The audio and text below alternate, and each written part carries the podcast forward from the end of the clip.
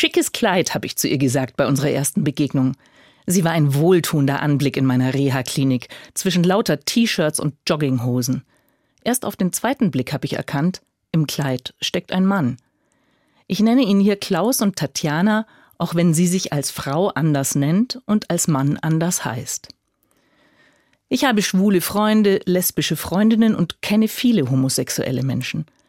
Wenig Kontakt hatte ich bisher mit Personen, die sich anders fühlen und definieren, als ihr zugeschriebenes Geschlecht es zuweist. Und so wurden meine drei Wochen Reha zum Beginn einer besonderen Freundschaft mit vielen tiefen Gesprächen. In der Klinik war Tatjana bei vielen Gesprächsthema. Im Café hörte ich eine ältere Dame hinter mir, und sie ist doch ein Mann. Eine zweite meinte, ja, hab ich auch gesehen an den Händen, aber sehr gepflegt. Und eine dritte sagte sehr nachdenklich, es muss traurig sein, im falschen Körper zu stecken. Es gab in der Klinik aber auch andere Stimmen, offen ablehnende Blicke und komische Situationen.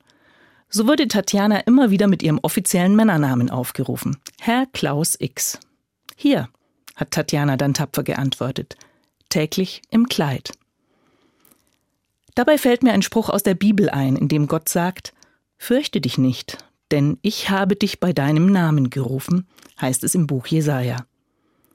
Aber es gibt Menschen, die fühlen sich mit ihrem männlichen oder weiblichen Namen nicht erkannt in ihrem Wesen.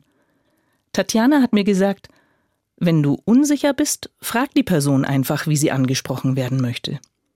Und ich glaube fest, bei Gott hat jede und jeder einen passenden Namen. In der Klinik wurden wir nach einiger Zeit nur noch mit Nachnamen aufgerufen.